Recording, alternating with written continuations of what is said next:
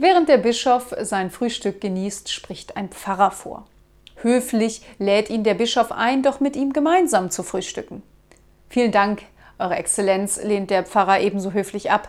Aber zum einen ist heute Fasttag und zum anderen habe ich zu Hause bereits reichlich gefrühstückt.